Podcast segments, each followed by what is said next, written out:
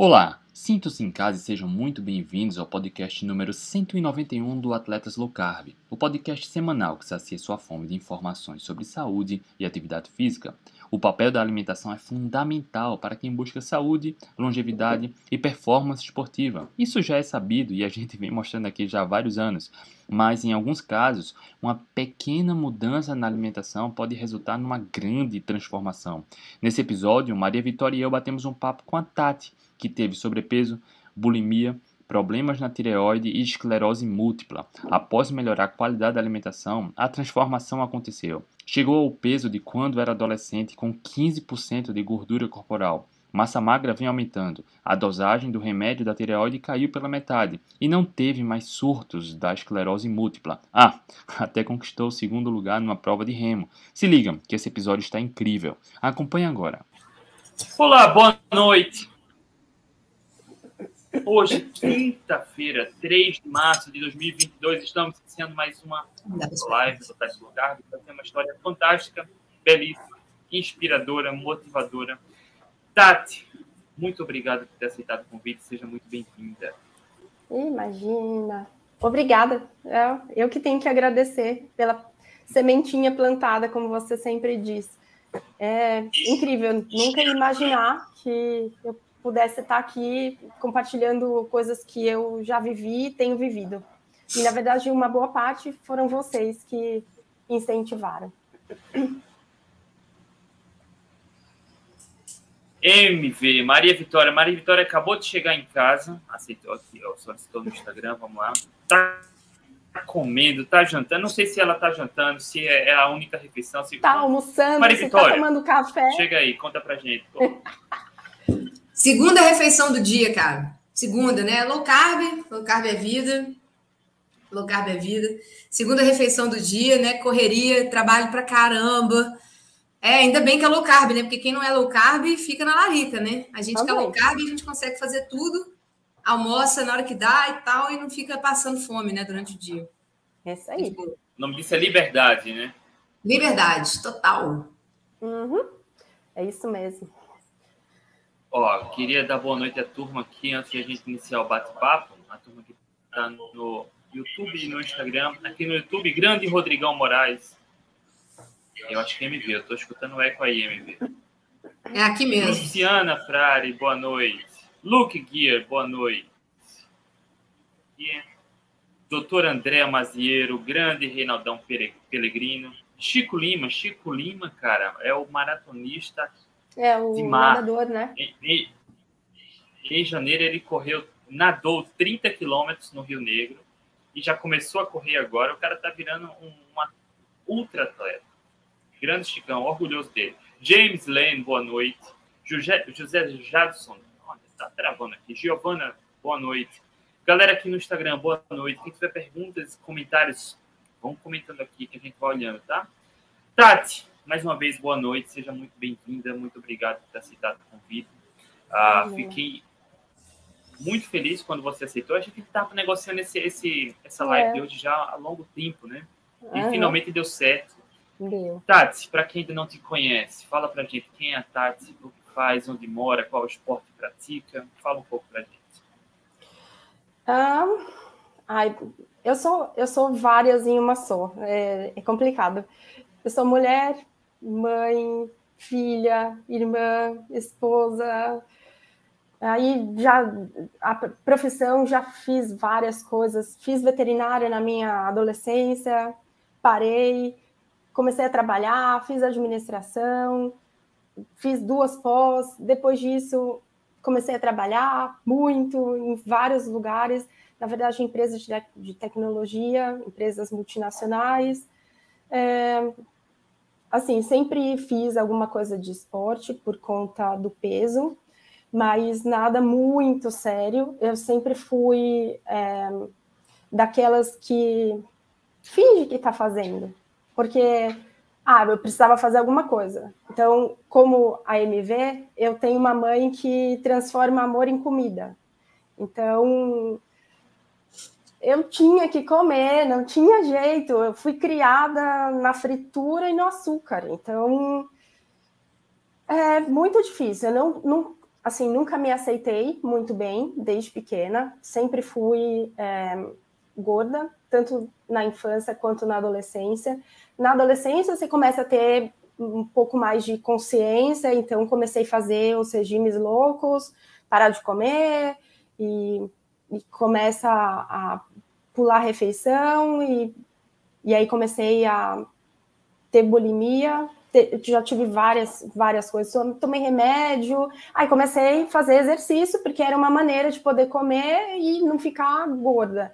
Na verdade, eu comecei a, a academia, né? Comecei a fazer academia, mas o que eu mais gostei mesmo foi começar a dançar. Então, eu, quando eu assim, passei a me encontrar, é, foi quando eu comecei a dançar. Então, é, comecei a dançar e comecei a ficar muito bem e passei a dar aula.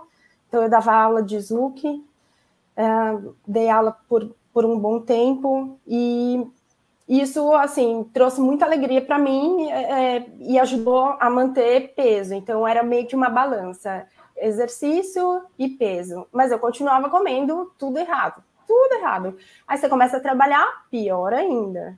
Então, eu sou uma mulher, assim, se for pensar de antes, eu era desse jeito, e aí eu não sei se você quer que eu já continue vindo para cá ou se eu paro por aqui e você pede para depois eu continuar. Não, não, vamos. Ó, queria só parar e comentar um ponto que uhum. há uma, uma identificação aqui de nós três, né?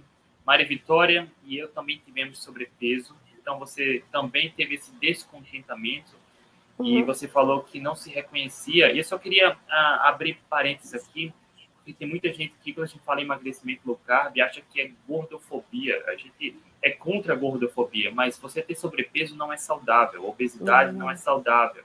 E quando a gente fala em comida de verdade, é justamente para melhorar a saúde. A pessoa que está acima do peso, bastante acima do peso, aumenta a, a, a probabilidade de ter várias outras doenças, né, MV? Não é, só, não é só estética, né? Pela saúde, na não. verdade. Posso falar uma coisa? Eu acho que a, além da estética, é, as pessoas também é, fazem muito bullying. Antes não falavam esse nome, bullying, mas eu sofri muito bullying, muito, muito.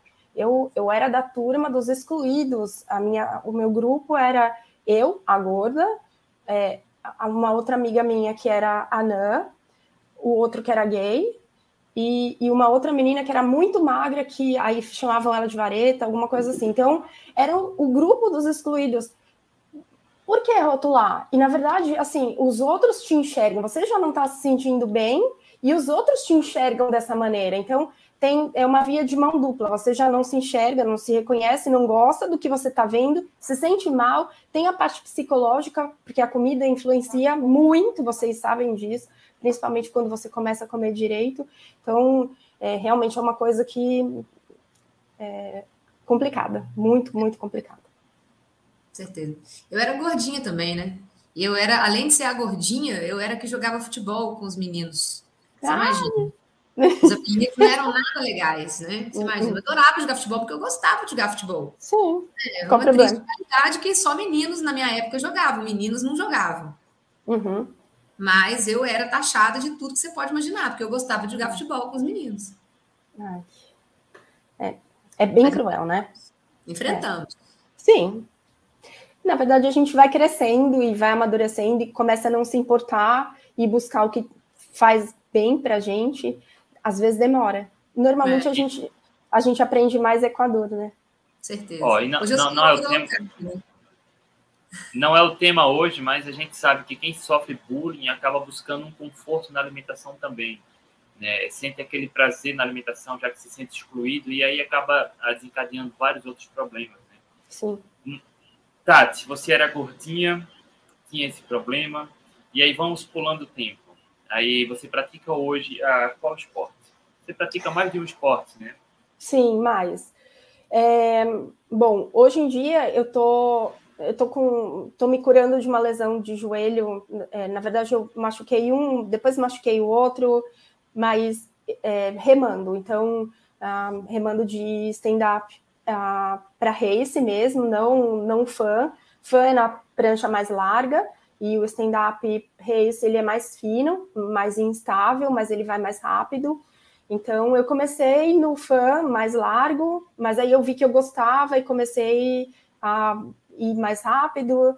É, os meus treinadores da época, do ICA, o Ike e o Aldo, eles, eles falaram, não, você precisa ir para um outro lugar, a gente já não está mais, é, assim, podendo te ajudar, e fui para um outro treinador, uma outra guardaria que tem aqui em Santos, eu moro em Santos agora, eu sou de São Paulo, mas a gente mudou no meio da pandemia para cá, e que foi uma coisa super boa, porque é, a gente está na natureza, então comecei a remar, é, só que aí, quando machuca alguma coisa, você tem que fazer outra, né? Então eu corria antes, aí machuquei, aí comecei a pedalar mais, aí comecei a remar, depois de remar, agora estou machucada de novo, não consigo nem remar, nem correr. Comecei a remar de canoa, canoa caiçara, que aí você rema só com os braços, também dá. Então, na verdade, o que importa é, é não parar. E na verdade, eu não vou parar, não. Isso aí. Nado também, de vez em quando, mas eu não sou muito boa. E corre, né? Corro. Na verdade, eu sou corredora mesmo. É, é, é, o, meu, o meu início foi a corrida, que eu comecei assim, há muito, muito tempo. Mas eu era corredora, não, igual vocês dois, né? Pelo amor de Deus. É, nunca fui rápida, nunca fui rápida, nunca tinha corrido muito, até ser sorteada para maratona de Boston. E ter que me preparar em menos de seis meses. É, aí eu corri, amei, depois já corri outras, mas eu sou da corrida, então o meu, o meu início foi na corrida. É, só que depois disso, assim, a corrida ela, ela acaba machucando, então eu sempre tive um backup. O meu backup era a bicicleta.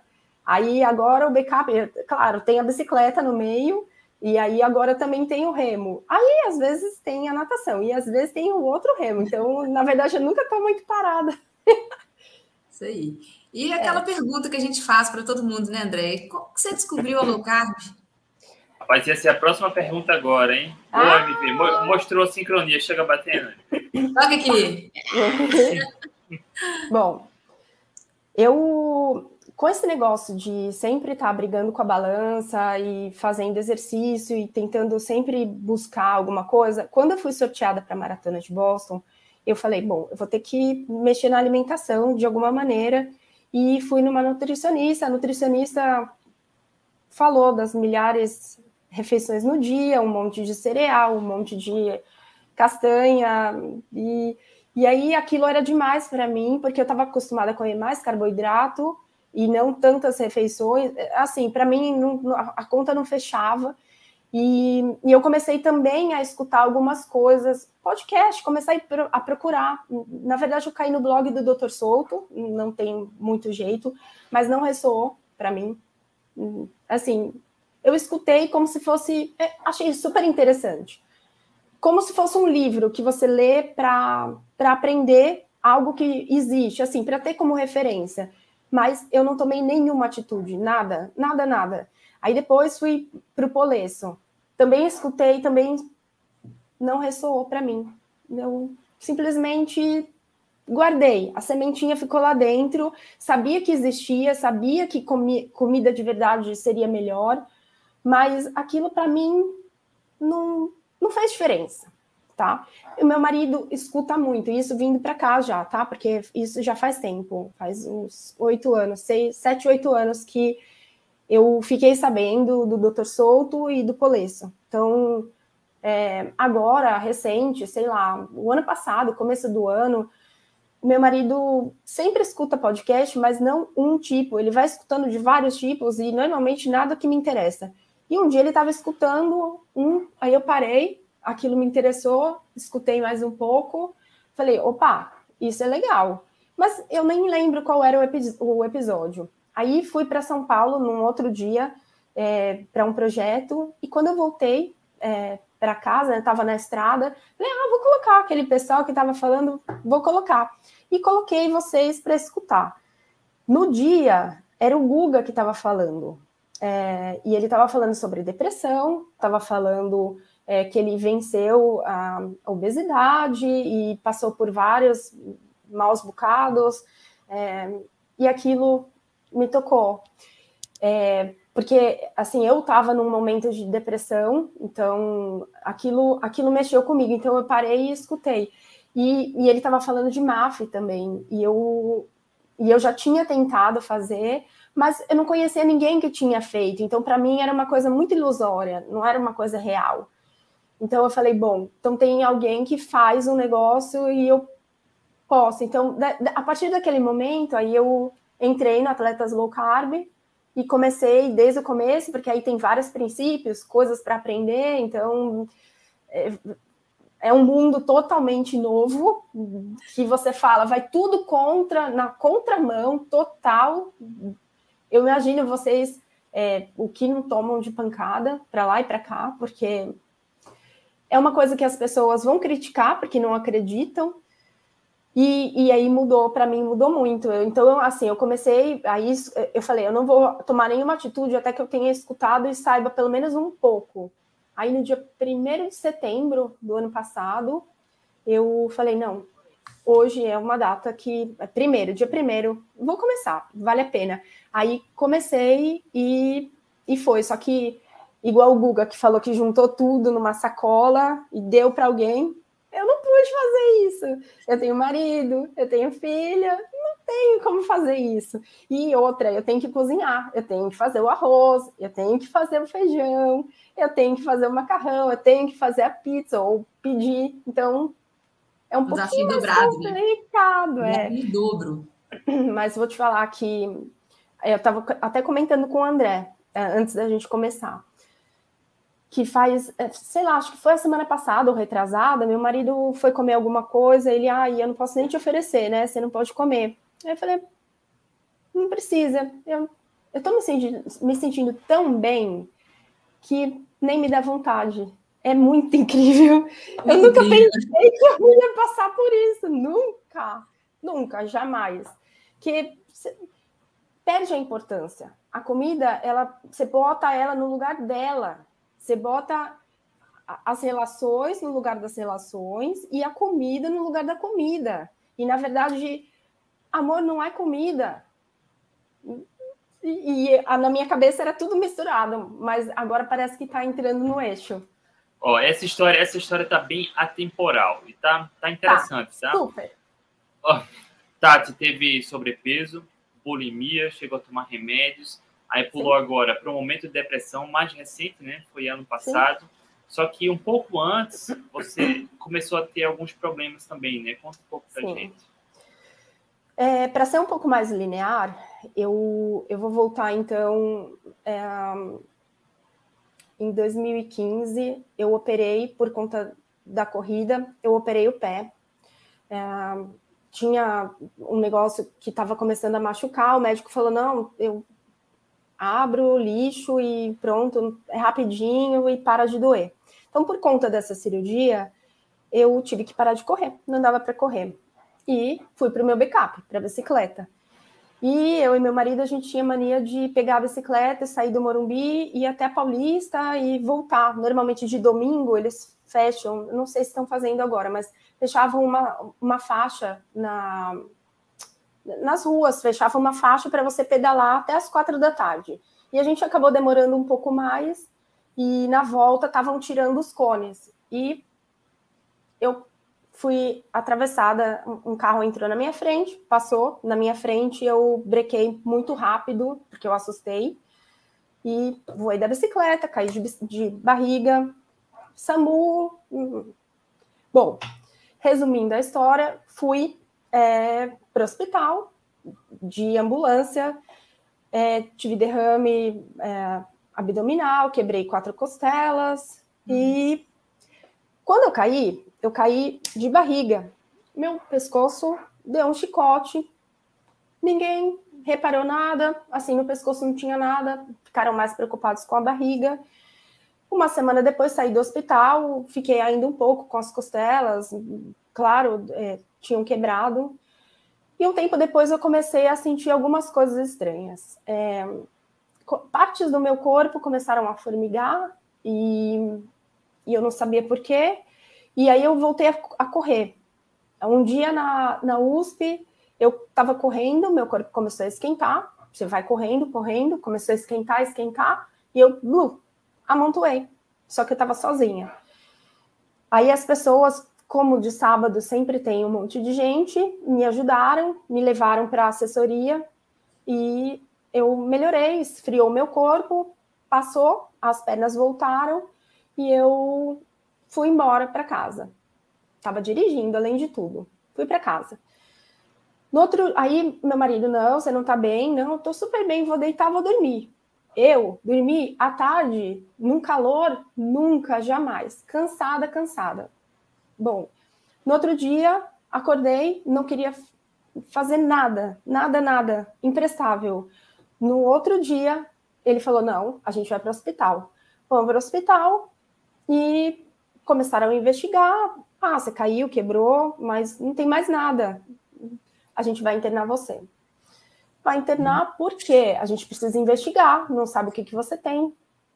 E começaram de novo vários exames, nada, nada, ninguém encontrou nada, e começaram a me dar remédio para tentar tirar os sintomas.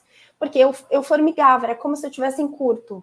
É, várias partes do meu corpo começaram a formigar e eu, eu não sentia.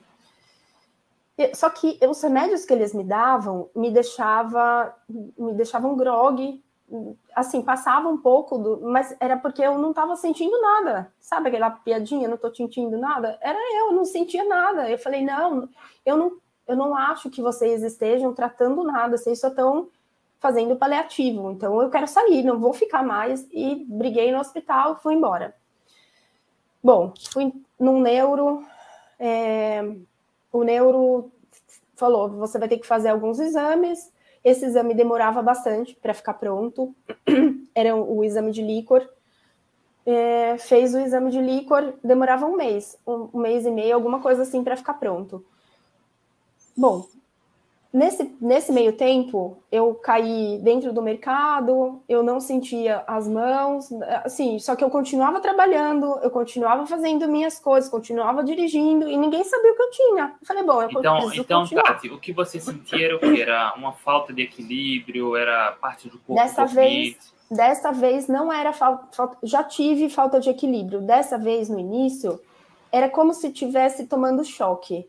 É, eram partes do corpo que ficavam em choque e eu não sentia muito bem. Então era mais a parte sensorial mesmo, a sensitiva sensorial que eu, não sentia. Nesse início foi assim. E aí passei muito mal da última vez e de novo fui para o hospital e dessa vez o exame estava ficando pronto e o médico falou: bom, não posso te diagnosticar com, com nada, além de uma inflamação nos nervos. A gente não sabe exatamente o que você tem, mas a gente vai ter que te internar de novo para dar uma medicação pesada. E assim, a princípio, ninguém diagnosticou nada. É, a única coisa que eles fizeram foi me dar corticoide em altas doses. Então, se normalmente você toma um comprimido de 20 miligramas, eu tomava 800 ml, um litro, num dia.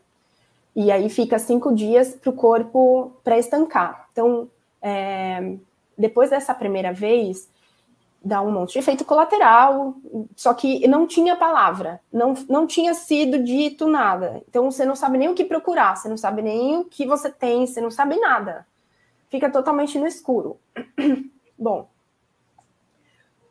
fui, fui embora, fui para casa e continuei é, trabalhando, continuei com a vida louca, trabalhava louca muito. Eu tinha a empresa que eu trabalhava tinha feito um merge com outra, então a gente estava no meio da fusão, eu com um monte de, de, coisa em cima de mim. Eu falei, bom, seja o que for, já foi, passou.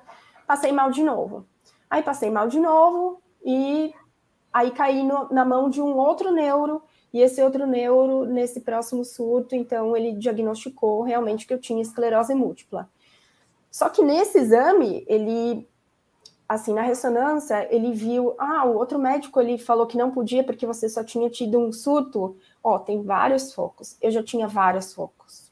Então, a esclerose múltipla, que eu fui diagnosticada em dezembro de 2017, véspera de Natal. É, a bainha de mielina é, é o que recobre uh, os nervos. Então, ele deixa os impulsos elétricos passarem de forma contínua e do jeito que precisa. Então, quando acontece a esclerose, é porque o seu corpo ele atacou a bainha de mielina achando que era um corpo estranho. Então, partes da minha bainha de mielina já não existiam mais, porque ninguém viu que eu estava tendo surto antes, não tinha sido tomado nenhuma atitude antes, e eu fiquei com sequela. Então, hoje em dia, eu não sinto a ponta dos dedos, e dependendo da situação, sobe para os braços, sobe para os ombros, tem alguns dias que até as pernas ficam ruins. E aí, depois disso, eu, bom, na consulta que ele me diagnosticou, ele explicou: ah, tem medicação X, Y, Z, então tem um protocolo para seguir. Aí ele fala para mim: ah, a esclerose múltipla é boa porque você não morre dela, mas é uma doença degenerativa. Aí o meu mundo caiu. Sabe quando aquilo fica na cabeça, você fala, então eu não vou morrer da doença, mas eu vou definhar, eu não vou andar direito mais se eu não fizer nada, eu não vou mais ter capacidade cognitiva, eu não vou mais. Não, para. Aí aquilo me deu um desespero total e completo, e eu falei, bom, eu preciso fazer alguma coisa. Só que nesse primeiro baque, você não faz nada, né? Porque você desespera, você fala, pronto, agora se eu não morri pela doença, vou morrer por mim mesma, vou me matar, o mundo acaba, parece que o buraco do chão entra. Só que como eu continuava trabalhando igual, num ritmo maluco, mesmo o médico tendo falado, você vai ter que mudar o seu ritmo de vida, é, eu meio que deixei de lado, falei, não, deixa aqui separadinho e eu continuo seguindo a minha vida, que vai ficar tudo bem. É, teve no começo do ano uh, um evento que eu resolvi abrir mão da empresa é, por mim. Eu, eu achei que eu era muito mais importante, dei importância para mim mesma, coisa que eu não fazia. Eu nunca dei, nunca dei importância para mim. É, eu sempre fiz pelos outros, para os outros, para ajudar.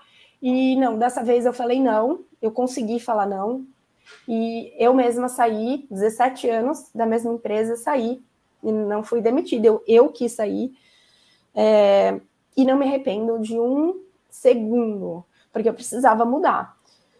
Então, assim, foi a, o diagnóstico e eu em casa. Aí a depressão veio, o desespero total e completo de novo. Bom, eu vou fazer alguma coisa. Entrei numa startup. Aí falei, bom, vai dar certo, porque pelo menos o trabalho não vai ser tão, tão pesado. Também não deu certo. Não. Bom, aí eu vou ter que me reinventar. Eu vou, não quero mais, eu não quero mais é, trabalhar em empresa. Vou ter que me reinventar. Fazendo tratamento com vários medicamentos eu já tentei, tá? Eu tô no quinto medicamento, na, no quinto tratamento, né, que o médico tenta que não é fácil. Cada paciente é, é um, é uma, uma doença que é pouco conhecida, então ela se apresenta de várias maneiras. Então, é, eu tendo surtos, eu não posso ir para a empresa, ninguém vai me aceitar, porque eu vou ter que faltar, eu vou ter que, eu não vou, não vou poder cumprir, então eu vou ter que fazer por mim mesma. É, virei é, autônoma, comecei uma empresa sozinha com uma pessoa que eu conhecia, é, que tinha saído também. Também não deu certo.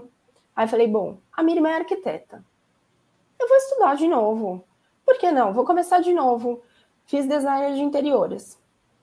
Ótimo, vamos trabalhar junto. A minha irmã ia cuidar da parte mais técnica, da parte mais de edificações, e eu cuidaria mais dos ambientes, da decoração, daria super certo. Veio a pandemia pararam todos os projetos, tudo, tudo, tudo, tudo.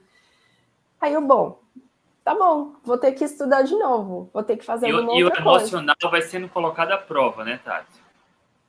Exato, muito exato. Na verdade, é, é, é o tempo inteiro que você vai sendo testado, testado. Eu estou sendo, é, tô sendo colocada à prova faz muito tempo. Só que isso é resultado de uma negação minha. Se eu tivesse, desde o começo, feito alguma coisa, talvez nada disso, mas a gente tem que aprender. E como eu tinha falado, a gente às vezes aprende só pela dor, não, não de um jeito mais suave. Bom, Tati, quando você teve, desculpa interromper, o diagnóstico da, da esclerose múltipla, sua dieta era tradicional, com açúcar, farinha normal, é. né? o brasileiro come normal. normalmente. Normal, normal, comia a tudo. A dieta é equilibrada, né? Super equilibrada. Nossa, uma beleza. e eu adoro cozinhar. Adoro cozinhar também. Então, assim, a, a, a minha mãe passou esse negócio também para mim. E eu comia normal, super, super normal. O problema só é que quando eu comecei a ler, então eu comecei a ir atrás do que dava para fazer, é, o que poderia ser feito, li alguns livros sobre doenças inflamatórias. Num deles falava muito sobre glúten, que o glúten era super inflamatório, que podia ajudar em doenças inflamatórias. Então, o que eu fiz? Cortei o glúten. Eu falei, bom, vai ajudar. Estou fazendo pelo menos alguma coisa, né? É, tentei também vitamina D em altas doses, que tinham falado que daria certo. Foi super, super, super é, é, tóxico para o meu fígado, então passei muito mal, também não deu certo. Então, assim, tudo que foram é, falando e, e, o que eu fui lendo e buscando, eu fui testando. Só que quando você começa numa, numa situação dessas e você cai em grupos, então no começo eu até caí em alguns. Você escuta as pessoas é, como se fosse um muro de lamentações. As pessoas não fazem nada por si, não fazem nada para ajudar. Elas querem só o retorno e não tomam a responsabilidade. Então, isso acabou me incomodando um pouco e eu parei até de, de ir atrás, de buscar é, é, conversas com pessoas que tinham. Então, assim, é, o, o, jeito que vocês fazem, que vocês levam o esporte, a alimentação e trazem casos reais de pessoas que fizeram alguma coisa realmente para poder mudar isso realmente faz diferença, faz muita diferença. Agora, pessoas que só reclamam, só fazem. É... Ah, você está sentindo tal coisa? Ai, já estou sentindo. Não, um passa para o outro, que acaba piorando, porque o psicológico é uma porta. Se você deixar, as coisas entram. Então, é, mesmo você tomando medicação, mesmo se você não cuidar daqui, da, do, do exercício é um, é um alinhamento de coisas, não é um, são várias. Então, mesmo tomando a medicação que, assim, dizem que você tem que tomar, não tem jeito, eu gostaria até de tirar. Já estou até é, conversando com o meu médico. Daqui um tempo, talvez a gente consiga começar a espaçar mais. E em vez de tomar de seis em seis meses, toma de oito meses, depois toma de um, porque a taxa né, se der certo, né? Se der certo a medicação mesmo, a taxa de surto é uma a cada dois anos. Então, uma a cada dois anos, se der para deixar o medicamento mais espaçado, fazendo outras coisas, muito melhor. E só que tudo depende de mim, depende do que eu fizer. Então, aí quando eu comecei realmente a, a mexer com isso de alimentação e tudo, para mim mudou, mudou é, Peraí, eu... vamos chegar lá, Tati. Vamos chegar. Sim. Você foi diagnosticada em dezembro de 2017.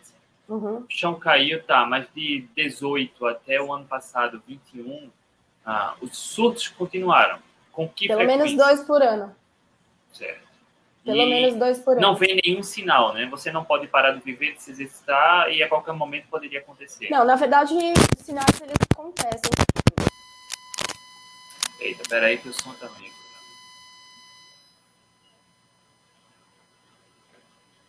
Pode falar.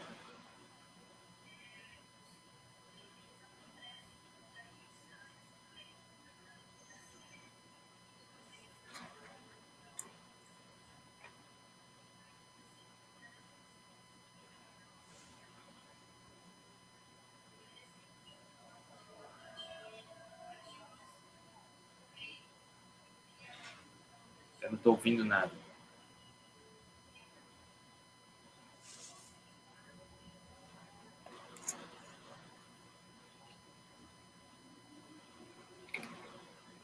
Pronto, Tati. Pode falar.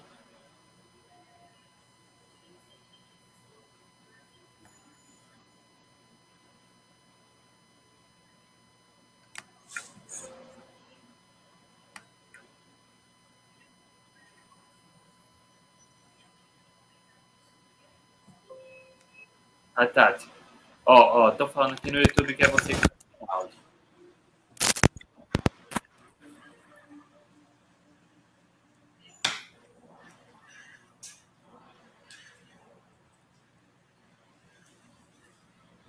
Que... Eu acho- E agora? Eu tô ouvindo aqui no celular, tá no computador, não tô ouvindo.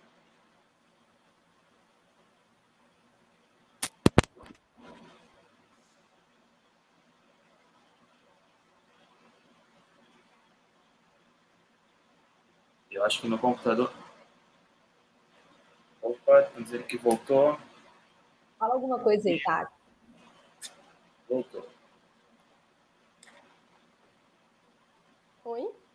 Aí. Agora, Tati. Agora Ótimo. voltou. Ah! Agora foi. Pronto. Agora foi, bora lá. É, eu nem sei, é, os surtos, né? Já tive vários, é, sensoriais, de visão, da perna esquerda, equilíbrio. O último que eu tive, bem forte, foi de equilíbrio. É, esse de equilíbrio, eu caí andando de bicicleta, quebrei cotovelo, caí depois correndo, me ralei inteira, aí eu achei que tinha alguma coisa estranha. De novo para o hospital, de novo tomar corticoide. E, e assim, é, um- uma das coisas de você ter uma condição assim, é você ter que tomar um monte de medicamentos que, é claro, te ajudam naquele momento, naquela situação, mas trazem al- alguns é, efeitos colaterais posteriores. Então, no caso, o corticoide, ele enfraquece é, as partes moles, enfraquece os ossos e hoje em dia, ó, eu machuquei um joelho, agora machuquei o outro. Tô, tô meio parada. Não é uma coisa que eu queira, acontece. E eu não sei como evitar. Talvez evitando de ter os surtos, evitando de tomar a medicação. Se eu já tivesse feito isso lá atrás, talvez eu não tivesse que ter tomado tanto remédio. Mas assim, passou. Infelizmente, eu só tive que aprender agora, mas ainda bem que vocês apareceram porque assim eu precisava realmente de alguém que fizesse ressoar em mim ah, o que o que eu precisaria ir buscar, porque eu acho que muito disso é isso. Você tem que estar pronto. Eu e o André a gente estava falando disso. Não adianta você escutar igual eu escutei o Solto, que é ótimo, incrível, todo mundo ama ele. Para mim, não fez nenhuma diferença, nada. O Polesso, tem muita gente seguindo ele que gosta. Para mim também não fez nada.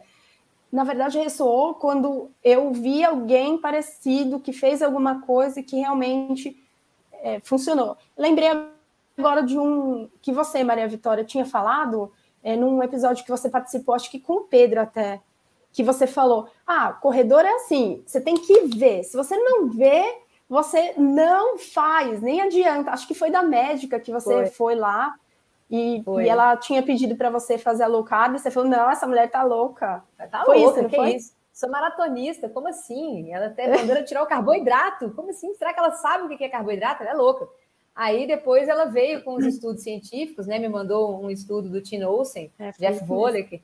Aí eu olhei assim e falei, ué, já começou a dar liga ali. Eu falei, ué, já tem. O negócio é verdade, esse negócio de Então. tirar carboidrato, o cara foi. Aí depois, só quando eu fui conhecer o André, quando eu Aí vi você falou: gente- agora sim. Agora sim, quando eu vi que a gente tinha um Tim Olsen brasileiro, né? O ultramaratonista cetogênico, eu falei, bom, agora sim, agora eu acredito que esse negócio é possível. Foi aí que eu comecei a conversar com o André, foi aí que eu comecei a minha certa adaptação, a, vai fazer cinco anos já, cinco anos atrás. Caramba! Cinco anos já que eu tô nessa vida low carb, mas eu tive que ver né, alguém que a gente fala né, do skin the game, Sim. eu tive que ver alguém que não só falava, mas que praticava aquilo e que tinha um grande sucesso, né? O André já tinha corrido maratona já em cetose, eu falei, e corri- corrido bem. Porque o uhum. corredor também tem essa. É, porque não é correr gente... mais ou menos, né? Ah, não, é, não é só correr bem. O cara fez o sub-3 na maratona, correndo é, esse então.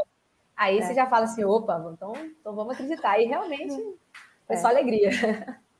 É isso mesmo. E a live é, com o né? Pedro, o Pedro que chegou aqui no Instagram, né? Que também tem esclerose múltipla, fez com Vitória, né? Aqui a gente bateu um papo com ele. É, e o Pedro, ele fez três horas e um na maratona de Porto Alegre, ele só tomou um gel. Nossa, ele é muito Isso, rápido. É sobre, sobre esclerose, a Tati falou uma coisa que é bem importante, tá? É algo novo. Para muitos profissionais, tem, eu acho que não tem estudo mostrando relação causal, mas existem muitos, mas muitos relatos anedóticos, tá? De, de pessoas que têm esclerose que tiveram, vem tendo um maior controle com abordagem bem menos inflamatória, nada inflamatório com uma abordagem baixa de carboidratos. E aí, Tati, eu queria chegar, como foi que você, você chegou na, na, na live do Google, que alguém perguntou aqui da live Sim. do Google, e aí você decidiu aderir em Sim. setembro do ano passado, de 21. Isso. Né? Deu, então, deu seis meses agora. É, o começo aí, foi... Sido? Não. Então, o começo foi muito, foi muito difícil, porque a parte psicológica é, é muito forte. Então, você está acostumado a comer várias vezes, você está acostumado a comer a tapioca com a chia. Eu era super saudável, eu achava que eu era muito, muito saudável. Só que eu era falsa saudável, porque eu comia saladinha com com uma torta, por exemplo, tá? Um almoço. Era uma torta. E claro, a torta tem massa. Então, eu achava que eu estava super saudável, porque eu tava, não estava comendo arroz e feijão, mas eu estava comendo a massa. Ah, sobremesa? Ah, eu peguei leve no almoço, dá para comer a sobremesa. Ah, uma barrinha de chocolate. Então, eu comia é, bem errado e, e o começo foi difícil. Foi assim, você tem que abrir mão e não é fácil principalmente quando você tem que cozinhar. Então, no meu caso, eu tenho que cozinhar, você sente o cheiro, dá vontade, você não está adaptado, e, e, aí dá dor de cabeça, deu várias coisas. Começo, eu fiquei meio gripadinha, não muito, mas fiquei meio esquisita. Até mandei mensagem para o André, falando: André, tem alguma coisa estranha? Não, é assim mesmo, vai, continua, continua. Aí foi, foi indo, foi indo. Então, a hora que eu vi que eu estava melhor, Aí eu, opa, tem alguma coisa diferente. Eu não tô sentindo mais muita fome. Aí a você fica muito virou. animada. Aí você, é, você começa a ficar muito animada, porque você fala, realmente está funcionando, está indo. E, e uma coisa que para mim foi, foi muito, muito incrível, nesse calor, que agora eu, eu moro na praia, é, é muito, muito, muito quente. E normalmente eu teria um surto, com certeza, com esse calor eu teria surto. E eu não tive surto. A ponta dos meus dedos, só elas é que estão estão formigando. Eu não estou formigando até em cima. É claro, se eu for lá para o sol num dia super quente, vai, eu vou formigar mais. Mas eu não estou é, da forma que eu ficaria. Então, isso foi, foi uma das coisas mais incríveis, assim. É, uma outra coisa também que foi muito importante para mim, a, a, eu fui acompanhar, eu tenho problema de tireoide desde que eu tinha 18, 20 anos, muito, muito tempo atrás, e a dose já tinha chegado em 175 miligramas, super alta, muito, muito alta. Praticamente não funcionava. É, aí eu fui fazer o controle, o médico, nossa, não, tá super alto, caiu pela metade aí estava em 150, foi para 75, foi para 75 em seis meses. Foi agora que mudou a dosagem. É, é, é muita, muita diferença. Eu nunca tinha é, visto assim tamanha diferença em tão pouco. Já tinha dado uma diferença, época de maratona que você está treinando mais, baixa um pouquinho o peso, ele baixava só um pouquinho. Ah, acho que meu Instagram tinha caído, não baixava só um pouquinho a taxa, mas continuava alto mesmo assim. Então, isso para mim foi uma das coisas é, bem, bem fortes, assim. O peso, eu teoricamente eu estava bem, assim, eu olhava para mim, agora adulta, eu fazendo meu exercício, para mim eu estava bem, não, assim, eu não estava com aquele negócio preciso emagrecer. Mas a hora que você começa a fazer, você começa a ver a gordura derretendo, a celulite acabando. Você fala, opa, esse negócio tá, ah, meu Deus! E a cetose começa a subir, você começa a ficar com super bom humor. É, é muito incrível. É uma coisa que, assim, não, não dá para explicar o bem-estar. É um bem-estar muito grande. Ô, Tati, teve algum remédio que você tomou que fez esses efeitos aí ou foi só ah, dieta? Remédio, algum remédio, algum remédio, remédio controlado? Não, algum remédio que você tomou que fez isso tudo aí? Não, não, eu, tô, eu achei que você estava fazendo comparação, porque tem não. uns remédios que, que eu tomei quando era, sei lá, adolescente, há muito tempo atrás, que dá uns baratos, né? Você fica. Ah, não, sim. Eu tô falando assim. acelerado. Toda essa mudança que você, você fica, teve. Mas você não toma nada, né?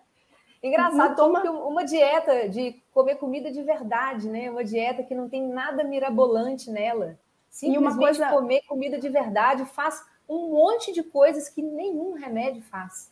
Não, e uma coisa muito incrível, que eu, eu fui almoçar na casa da minha irmã, é, faz, faz um tempinho, sei lá, faz uns dois, três meses, e o meu cunhado estava é, fazendo a carne, eu falei, ah, eu quero um bifão. E ele pôs um bifão, e eu comi só o bifão e mais nada. Aí ele, nossa, fazia tempo que eu não via você comer assim, um bifão. Mas aí eu não comi nada. No começo eu não, eu não comia nada, nem o tomate, nem a cebola, nem a alface, nada, nada. Fui super estrita mesmo.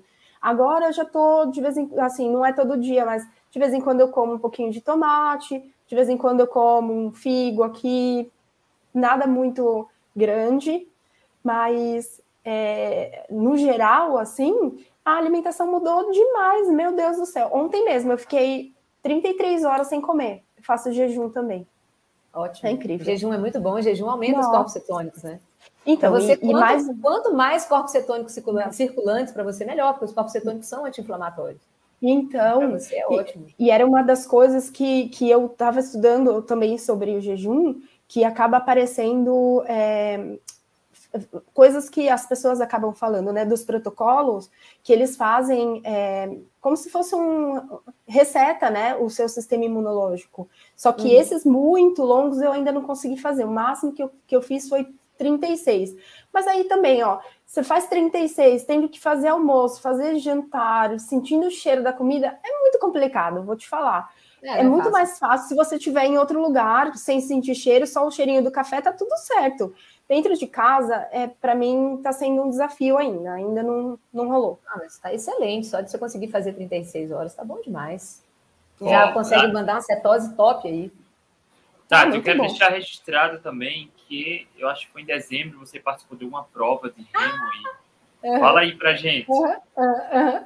Bom, eu comecei a remar e comecei a me empolgar, e o ano passado, eu vou falar antes dessa, tá, André? Que na verdade tinha ficado um gostinho antes e o gostão veio só o ano passado, no final do ano. É, remando, é, eu, eu fiquei super empolgada porque eu vi uma prova chamada do Lemel Pontal, no Rio, e eu falei, ah, eu nunca participei de nenhuma prova, vou, vou, vou, vou. Falei para meu marido, ó, oh, já tô comprando, tô indo. Ele, nossa, calma, mas uhum.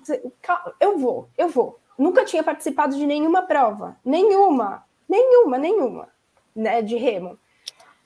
Bom, vou, vou. Aí o treinador, o Rogério Melo, ele, ele vários treinos, normalmente são 5 e meia, 6 da manhã, super cedo, porque aí depois você tem que trabalhar, e às vezes tem treino mais longo, entra vento, então tem toda a parte natural, né, da, da natureza que você tem que levar em consideração.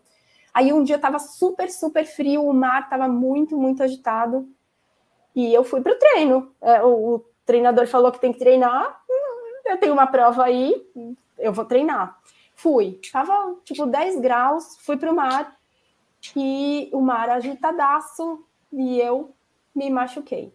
Quebrei o joelho, é, rompeu o, o colateral medial na prancha, porque eu tentei me segurar tentei me equilibrar, não consegui e caí na água, mesmo assim ferrou o joelho. E isso foi tipo 10 dias antes da prova. 10 dias antes da prova, não consegui fazer a prova. Fiquei mal, mal, mal, mal, muito mal. Bom, beleza, não fiz. Apareceu outra prova para participar. Aí eu comecei a me preparar para outra prova. Outra prova ia ser aqui, em casa ainda, no quintal de casa. Pelo amor de Deus, vou, vou, vou participar. E comecei a treinar mais. É, um, teve um dia, aí marquei, eu estava começando a correr de novo. Então, teve, são os pormenores, né? É, comecei a correr de novo no MAF, aí comecei com 3 quilômetros, 4 quilômetros, 5 quilômetros. Vocês já vão entender por que, que eu estou misturando as coisas e tava, tava é, começou, tava fazendo um barulho agora. Achei que tivesse caído. Desculpa. Não, né? Não caiu? Não, eu tô ouvindo. Travou a imagem, mas eu tô ouvindo. Voltou? Beleza. Pode falar. Aí comecei, comecei a correr. É, tinha uma prova que chama a prova de, da tribuna, que é bem famosa aqui em Santos, de 10 quilômetros. Famosa no Brasil isso, inteiro. Né? Então, é super. Aí eu, nossa, vou, que legal, é também no quintal de casa, vou participar. Era dia 5 de dezembro. No dia 4, é, eu fui treinar no mar, o mar agitado, eu já estava com o joelho direito bom, machuquei o esquerdo. Não participei da tribuna no dia 5. Os dois joelhos ferrados. Aí, Cara, eu nunca vou remar na minha vida. Não. Olha, não. não vou mexer com remo nunca. Vou te Ainda falar bem que eu moro em Belo Horizonte. que não tem mar, Ainda né? bem que eu moro em BH que não tem mar. Ai, ai. Na verdade, não é, um, não é um esporte tão, tão é, radical assim, mas como tem, tem um médico que, que de vez em quando eu vou nele, ele trata de dor, ele trata de faz acupuntura, faz umas coisas assim, ele fala que para mim qualquer esporte vira radical, porque eu acabo indo com todas as forças e acabam me machucando. Bom, Vai jogar xadrez, pô. não, correr daqui, não, não, não, não. Eu não vou ser uma velhinha sentada no sofá tricotando, não. Jeito, jeito nenhum. Bom, não corri a tribuna. Aí eu falei, eu não quero saber, eu vou ficar parada, eu não vou fazer nada até essa prova do remo, que era no dia 19, e eu vou participar dessa bodega de qualquer maneira. E aí fiquei parada, porque eu falei, se eu, se eu vacilar, eu vou acabar ferrando mais alguma coisa e não vou conseguir participar. E aí fiquei parada. E parei e só pedalando para lá e para cá. Podia ter caído, mas graças a Deus não caí. É, eu tenho um problema é, espacial, assim, se vem muita gente em volta, eu, eu não processo. É, é, é meio complicado. Isso é uma coisa também é, que ficou, é tipo uma sequela que eu não, eu não consigo. Mas, assim, andando num lugar que não tenha tanta gente, não tem problema.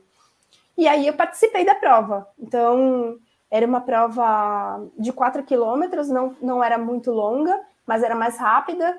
E, e eu peguei segundo lugar. Ai, foi, foi muito demais. Muito, muito demais. Caraca! Foi a primeira, a primeira prova. E assim, eu nunca, eu nu- nunca tinha pegado pódio de jeito em nada. Nada, nunca. É claro, tem um monte de medalha de participação, mas pegar pódio era, era uma coisa totalmente fora da minha caixinha. Muito, muito fora. Ó, só Eu peguei. precisou começar na cetogênica para pegar um pódio, É. olha aí. Exato, exato. E, e, assim, a minha, a minha composição física, meu marido fala: Nossa, tem uns músculos assim no seu braço, você não faz nada de braço. Eles apareceram, eles já deviam estar aqui. É que tinha uma capinha de gordura que não deixava ver, mas estava lá. E a- o meu corpo mudou, mudou muito, muito, muito. Ô, Tati, e você sentiu diferença no pós-treino, na recuperação pós-treino, cansaço, depois que Sim. você entrou na cetogênica? Qual que é, como é que você sentiu assim depois dos treinos? Você fica mais cansado ou menos cansado? Você Não. recupera mais rápido ou mais devagar? Então, por conta, por conta da esclerose, eu, eu fico meio assim, se eu passo do meu limite, é, que, que foi difícil entender ele, se eu passo do meu limite, eu fico extremamente cansada e isso independe da alimentação, independe de nada. Mas se eu respeito o meu limite, tá tudo bem. Logo na sequência eu já tomo um banho, já faço, saio fazendo as coisas do jeito que eu sou normalmente, totalmente desprevitada.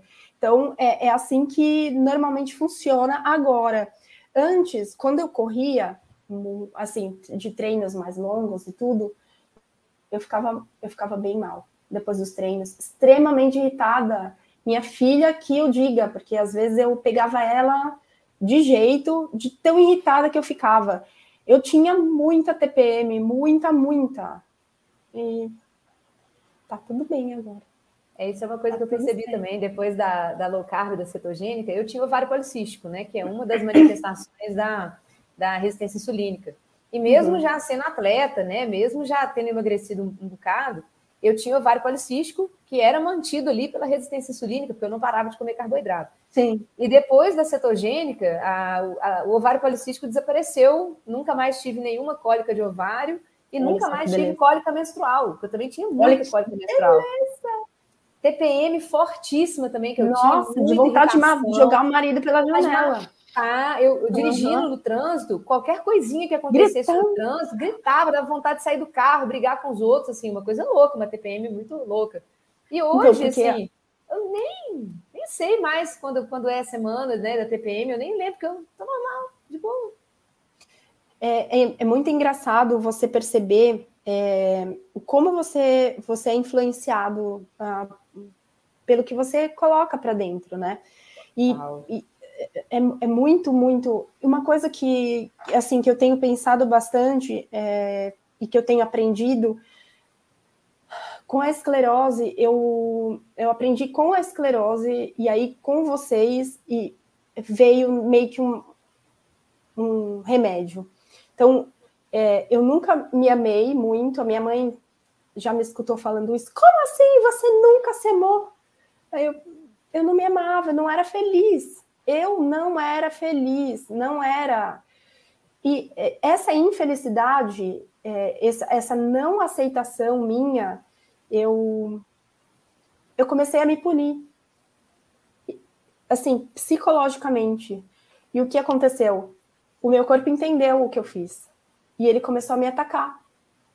Então, é, hoje eu me amo, hoje eu me cuido, e hoje eu sei o que eu posso fazer e o que eu preciso fazer. Então, é, teve um episódio agora, o, no começo do ano passado, é, que um médico me disse que eu estava em surto, que não era o meu médico, não era nada, era um oftalmo, que eu tinha ido numa consulta, ele pediu um exame e falou besteira, e eu caí na dele.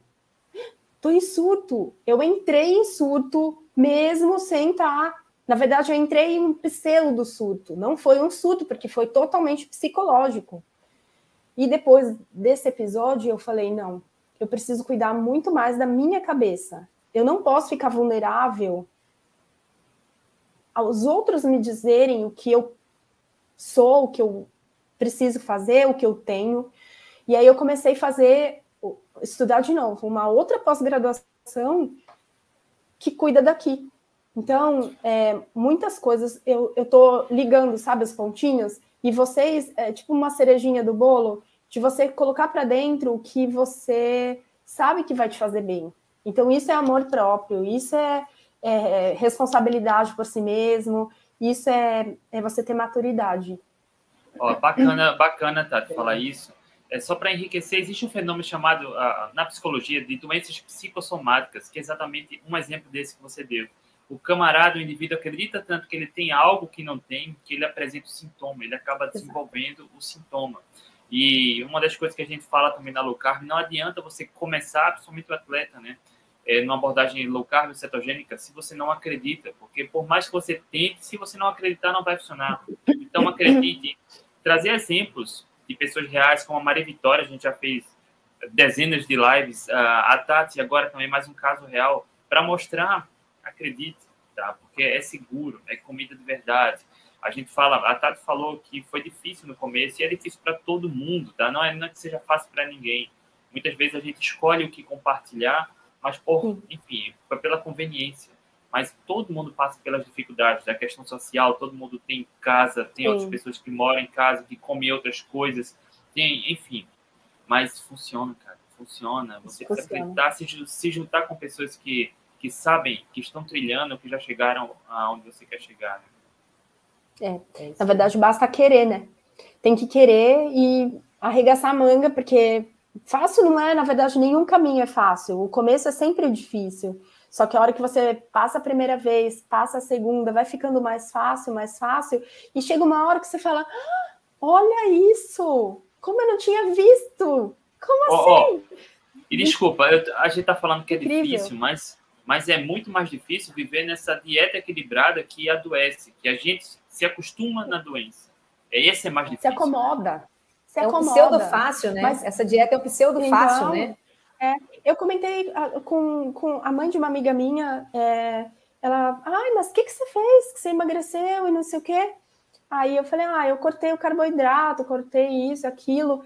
Aí ela, ah, não, eu não fico sem o meu pãozinho. É uma escolha, né? Então, aí deixa a pessoa, deixa a pessoa falar. Essa pessoa, ela nem vai te escutar. Então, é, às vezes, precisa acontecer realmente alguma coisa mais séria, em alguns casos, para você tomar algumas atitudes. Seria muito mais fácil a pessoa olhar falar: não, realmente para mim é melhor, daqui um tempo eu não vou ter várias coisas, e pronto. Mas normalmente é. não é assim que acontece, né? Tati, é, as pessoas que falam do pãozinho, né? Eu era uma pessoa muito compulsiva quando eu era obesa, muito, muito compulsiva, muito. É, eu, eu, sempre falo para as pessoas: chuta quantos pães você acha que eu comia por dia? Quantos pães você acha que eu comia por dia, Tati? Chuta. Três, quatro? Ih, pode subir. Ah, é sério mesmo? Eu comia 14 pães por dia. 14. Como assim? Como é, assim? Sete, sim, sete pães no café da manhã e mais sete pães à tarde. Entende? E eu hoje não sinto a menor falta de pão. Menor falta de pão. Meu Deus! Eu era muito, mas muito compulsiva. Detalhe, isso, esses 14 pães que eu comia, eram os pães. Era com margarina. Não, também. Eu não sabia a diferença entre margarina e manteiga. Para mim era o que tinha, o que tivesse, eu comia. Eu comia 14 pães por dia. E muito Nossa. açúcar, muito chocolate. Sim. Eu abria, abria lata de leite condensado, fazia um, um furinho na lata e ia tomando ela no bico, assim. Meu é porque Deus. a dieta é equilibrada que desenvolve essa compulsão, né? É a dieta equilibrada que desenvolve isso. É. Porque é aquela coisa, né? De tudo um pouco pode, aí você vai provando um pouco de tudo, um pouco de tudo. E perde o controle, né? Perde o controle. Perde, perde muito, muito. E o perde pior é a dieta, dieta equilibrada. Ah, então, é, na hora do almoço, você comeu uma salada, ah, então à noite eu posso chutar o balde. Na verdade, não, não pode. É, é as pessoas não entendem o efeito metabólico dos alimentos na gente. Exato. Essa é a questão. 500 é. calorias de, de, carne e salada não são iguais 500 calorias de leite condensado. Então. Não. Pelo amor o engraçado, Deus. Maria Vitória, o engraçado é que o guru de emagrecimento que nunca teve compulsão nem problema de sobrepeso é que fala que pode comer de tudo um pouco. Sim, é sempre aqueles caras bombados, aqueles que tiram foto assim de lado, né? Os caras com o braço daquele tamanho né, que é. fazem isso. Eu, quero ver aquela pessoa obesa, diabético, o gordinho, o hipertenso. Que não treina daquele jeito. Que não treina daquele jeito, que tem resistência insulínica, que tem glicemia alta, tentar uhum. fazer igual. Achar não, não que 70% de carboidrato na dieta dele vai ter o mesmo efeito. Vai. Vai. Não. Tati, não, é como é a sua alimentação hoje? Dá um exemplo de Bom, dois dias, um dia. Sim é, eu, eu costumava acordar com muita fome. Então, hoje em dia, depende, na verdade, do que eu, do que eu jantei. Então, normalmente de manhã eu acordo cedo, vou treinar. Sempre em jejum, não consigo. Isso eu já fazia antes também. Não consigo treinar é, tendo comida, não dá. É, aí treino, seja duas, às vezes três horas, não tem problema. Eu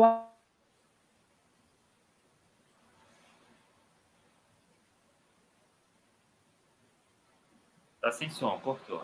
Travou. Voltou? Voltou, voltou, voltou o som. Aí depois que eu volto do treino, aí eu dou um tempo, tomo banho, aí que eu faço alguma coisa para comer. Normalmente, quando eu faço alguma coisa para comer, são dois ovos, uma fatia de, de queijo, aí pode ser o mineiro, pode ser algum outro, parmesão, qualquer coisa, e café. Aí, normalmente, depois disso, vai ser lá para as quatro, cinco da tarde, então eu tenho feito duas refeições no dia e olhe lá, às vezes uma só. É, no caso, o café eu tomo até antes, no, o café é sempre não tem, não tem jeito, o café tem que ser logo cedo, não tem como não. Aí não, isso assim, num dia que, por exemplo, eu, eu vá comer o ovo, aí tem alguns dias que eu faço kefir, kefir batido com morango, também vai, ou kefir batido com abacate, também vai. Ah, tem dia que eu não como nada. Aí, se eu comi super bem à noite, por exemplo, eu não consigo comer de manhã. Então, mesmo que eu treine, eu vou comer bem mais tarde. Então, uh, o, e normalmente a refeição é uma proteína, aí normalmente um pedaço de carne, frango, peixe, e quase nada de legume, é bem difícil. Às vezes um pedaço de abóbora, é, normalmente tá indo assim, tá, nossa. A comida, né? Ah, é quase lá, é, tá bem, tá bem lá. Mas eu, eu me sinto muito bem assim, muito bem. Não dói nada, a barriga fica super leve, você fica muito mais ágil mentalmente. Então. É, Tati, uma, uma tem... dúvida. Uma dúvida. Eu me lembro muito bem da, da pergunta que eu fiz pro Pedro, mas eu quero saber de você. Você come algum alimento, comida de verdade, com mais carboidratos, alguma raiz ou fruta mais doce? Então, Se é, sim, de vez em... qual frequência? Não, de vez em quando eu faço abóbora, aquela cabotiã, cabotiã, sei lá como que fala, aquela abóbora que faz salgada.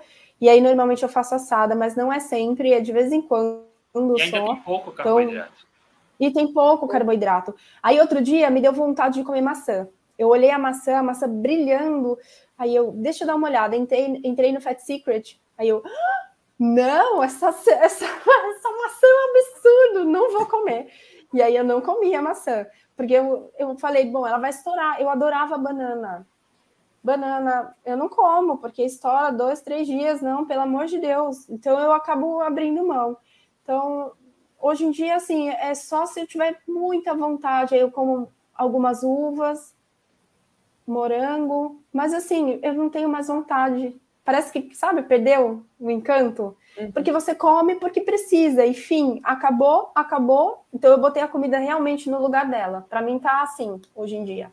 Mesmo. Às Vitória, vezes me dá vontade olha... de comer um pedaço de bife. Olha só. que interessante. É, é exatamente mesmo. isso, tá? Ó, vai no simples que funciona. Porque tentam burocratizar demais a nutrição hoje. Cinco porções de frutas diárias. Para, Cara, fruta é saudável, tudo bem, mas não precisa forçar goela abaixo fruta, tá? Não. E, e, a gente não, não tem nada nas frutas que só tem frutas que seja essencial para a saúde. Tem uma base, como você tem, com carnes e ovos, já está uhum. de bom tamanho. E aí, eventualmente, comer um vegetal não Sim. tem absolutamente nenhum problema. E você está sentindo na pele essa melhoria na saúde, né? Na composição física, no bem-estar. Muito. E Vitória, Vitória, o simples funciona demais, né? Funciona demais, né, André? O, as carnes, elas contêm todos os nutrientes essenciais, né? Lembrando que carboidrato não é um macronutriente essencial, mas mesmo assim as plantas têm um pouquinho de carne. Mas as carnes e os ovos, eles são muito completos em nutrientes. É, as frutas, né? Lembrando também que tomate é fruta, azeitona é fruta, né? Tudo isso é fruta, não? A gente pensa em fruta, todo mundo, primeira, a primeira é, São os docinhos, né? Não, é, a top of mind das frutas é a banana, né? Porque tem que ser é. doce. Para ser é. fruta, as pessoas pensam, para ser fruta tem que ser doce, né? O abacate, coitado, o coco, eles vão lá no final da fila, né? É, esse, ninguém lembra. Ninguém lembra deles. Mas Inclusive a abóbora. A abóbora é. que você falou é a fruta. Exato. E, e, na natureza é dificílimo da gente conseguir frutas. Quanto mais frutas doces iguais a essas que a gente tem hoje, Nossa, né? essas, essas, frutas nem existem na natureza, né? Na natureza a gente não, a gente não foi, é, a gente não evoluiu comendo cinco frutas por dia. Né? Hoje no Brasil você tem uhum. acesso à fruta lá da Austrália. Você está no Brasil hoje comendo fruta do Chile. E fora né? de época. Uhum. E fora de época, ou seja, Totalmente. você tem todas, a, todas as frutas do mundo praticamente rodando aqui em volta de você, fora de época, que foram modificadas geneticamente ou são frutos de cruzamentos genéticos, né? Muitas vezes não é transgênico, mas é um selecionamento genético que eles vão fazendo até ficar com uma fruta grande, doce, com pouca uhum. ou nenhuma semente, de preferência, né? Até melancia sem semente Sim. já existe, né? de forma que atraia as pessoas. Então, eles estão fazendo uma coisa que a natureza não fez, né? Com uma é. quantidade de açúcar que a natureza não criou, sem contar a quantidade de agrotóxicos que existe ali também. Porque são, nunca vi uma fruta doce iguais são as de hoje, sem nenhum bichinho atacando elas. Como assim? Verdade.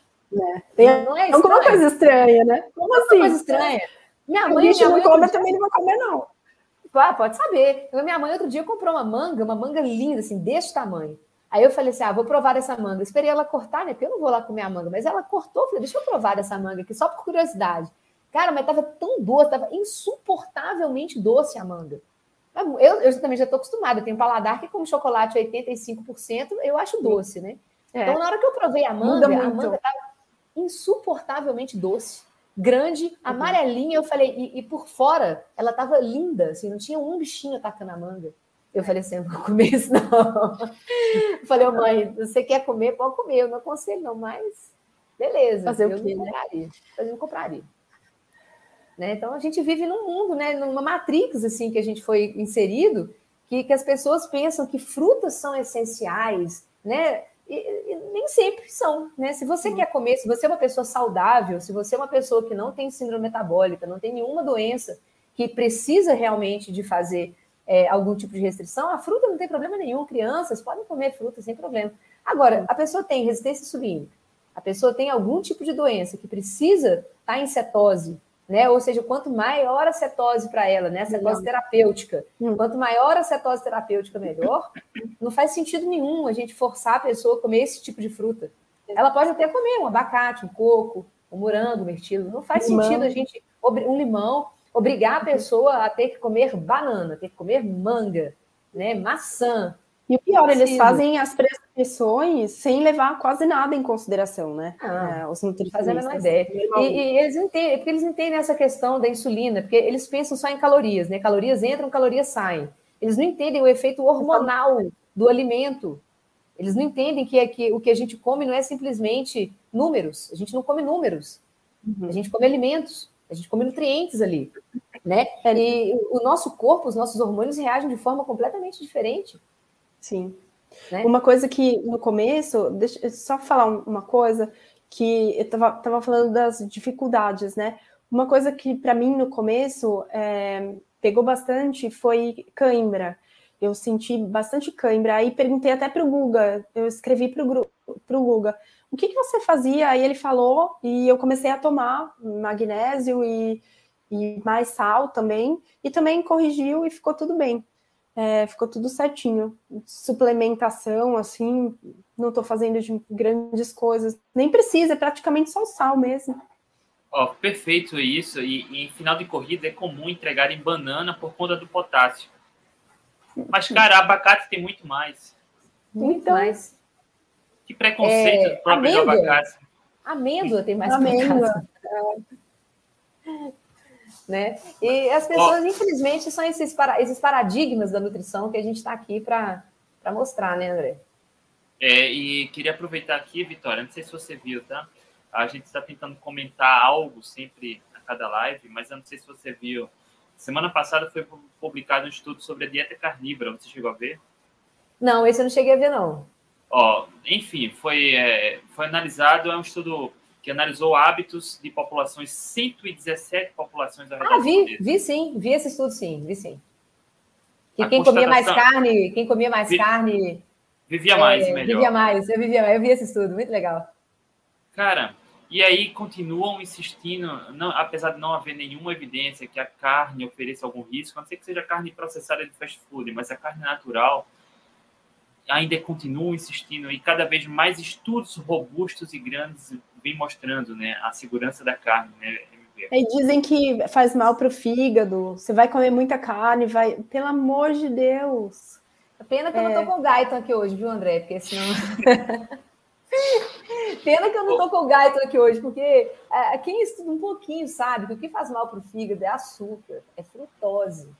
É isso que faz mal para o fígado, não é proteína. Proteína não faz mal para o rim, gordura não faz mal para o fígado. Né? A gordura que é estocada lá no fígado, né? a famosa esteatose, ela uhum. vai para lá porque a pessoa come frutose. Né? Ai. É a frutose que é convertida em triglicerídeos. Uhum. Então, é, é, só abrir o gaito, gente, está lá. Ó, deixa eu só ter uma pergunta aqui da maçã. Cortez perguntou: não entendi qual é o problema da maçã. Não tem problema, tá? Mas a gente vai falar do contexto. E melão, e o coco? E água de coco também está na berlinda? Calma. Calma. MV, MV, por favor. Vamos lá, gente, olha só. A maçã, o melão, o coco, a banana, isso tudo é comida de verdade, tá, gente? Comida de verdade não adoece ninguém. Isso precisa ficar muito claro. Comida de verdade não adoece ninguém. Então, se a pessoa nasce, cresce, fica adulta, comendo só comida de verdade, ela pode comer banana todo dia, pode comer maçã todo dia, problema nenhum. Se essa pessoa não tiver contato com produto industrializado, ela não vai adoecer, ela não vai ter nenhum tipo de doença porque ela comeu banana, maçã, melão e coco. Beleza? Beleza. O problema é que hoje, né, nessa alimentação contemporânea, as pessoas comem produtos industrializados, que têm uma quantidade de carboidratos ali muito, mas muito superior à quantidade de carboidrato das frutas e verduras e comida de verdades em geral.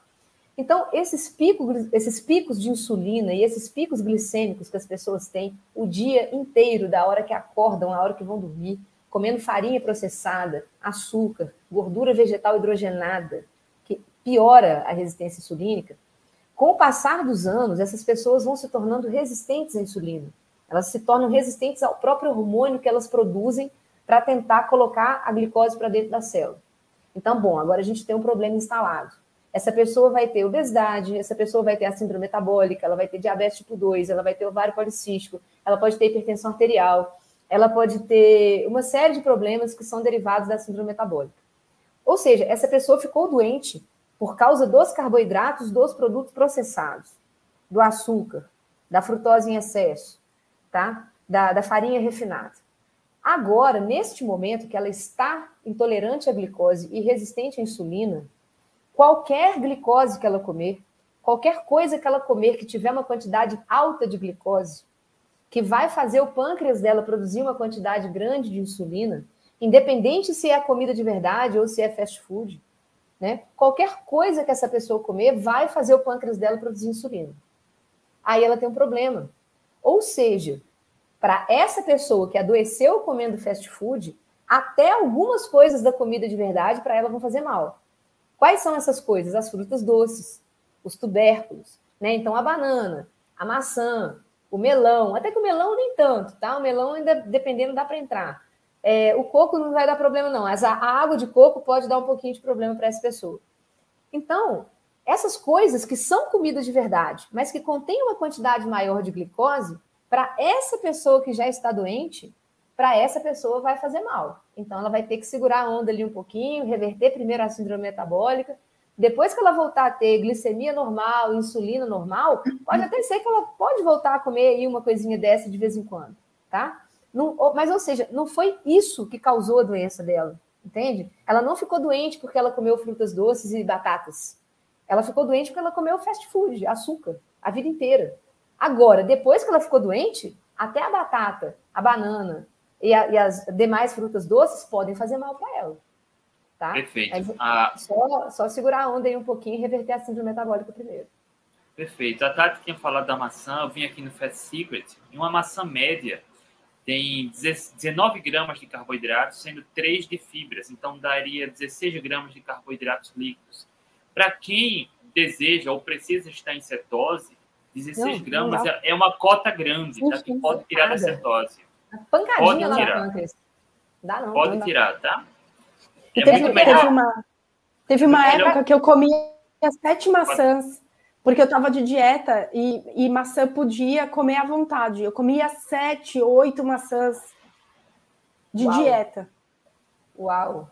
É, é, aquela coisa, né, André? A gente precisa falar. Para a pessoa ficar em cetose, uma pessoa iniciante, uma pessoa que não, nunca entrou em cetose, nunca fez uma certa adaptação, essa pessoa precisa ficar ali entre 20 e 30 gramas de carboidrato por dia, uhum. tá?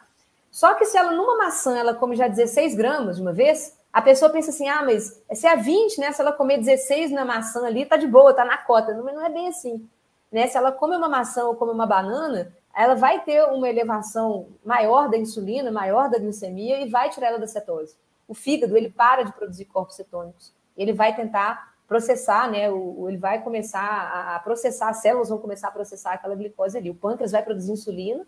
Com a insulina alta, né? A, o fígado ele para de produzir corpos cetônicos então, vai, vai tirar da glicose. Agora, da cetose. Porém, depois que a pessoa já está adaptada, depois que ela se torna aí um atleta low carb, por exemplo, é possível a pessoa se manter ainda em cetose. Não é uma cetose alta, mas uma cetose ali entre 0,5 e 0,6, né? Mesmo comendo uma quantidade maior de carboidratos. Isso acontece comigo.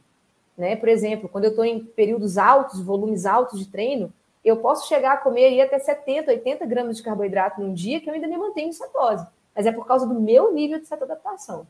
É outra história. Para pessoas que estão aí doentes, pessoas que têm uma doença que dependem de cetose mais alta para poder ter uma qualidade de vida bacana, não aconselho ficar tendo pico assim, não, porque não vai ser legal. Ó, o Cortez comentou aí, não é o meu caso, perdi 20 quilos na low carb, sou super ativo, mas essas frutas, como dizem, são as sobremesas da natureza. Perfeito. Uhum. Também, também concordo plenamente. Frutas ao melhor momento e depois de uma refeição. Exato. Tati, foi fantástico. Muito obrigado, Tati. Parabéns pela história de superação. Finalmente conseguimos fazer a live. É, foi bom, foi muito bom. Na verdade, eu, eu sei que eu não segui assim um, uma história muito linear, porque tem várias idas e vindas e até para poder costurar tudo. Mas eu espero que ah, o que eu passei ajude alguém a entrar também no caminho e conseguir ficar bem. É só isso que, que eu quero agradecer vocês, porque, nossa, realmente vocês mudaram bastante para mim. É, nossa, bom demais.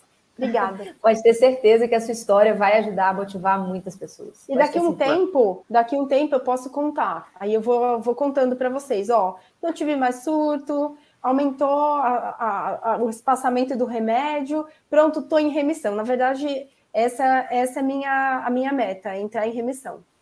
Ótimo.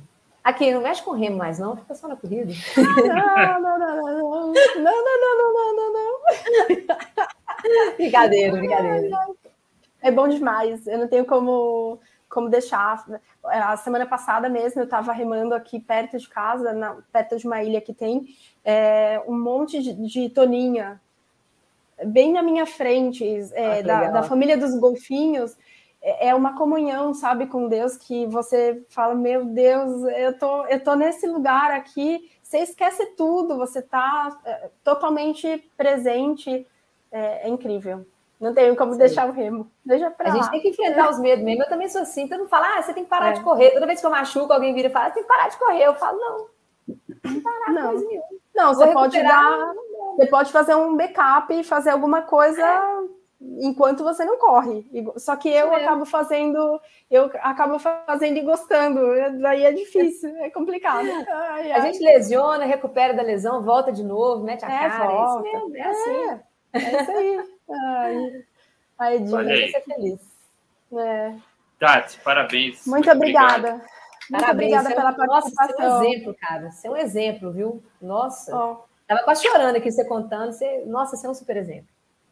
Muito obrigada. Ah, na verdade, já, já me quebrei bastante em vários sentidos, mas a gente aprende. E, e, continua. Que na verdade o que não pode é a gente parar. Exatamente. É claro. Tem dia que a gente tá meio mal, meio. Ah, não, mas sacode a poeira e bora. É isso aí. Bora pra cima. Bora é pra cima. Aí. É. Parabéns, MV, parabéns. valeu, beijo. Muito obrigada. Boa, Boa noite, noite para vocês.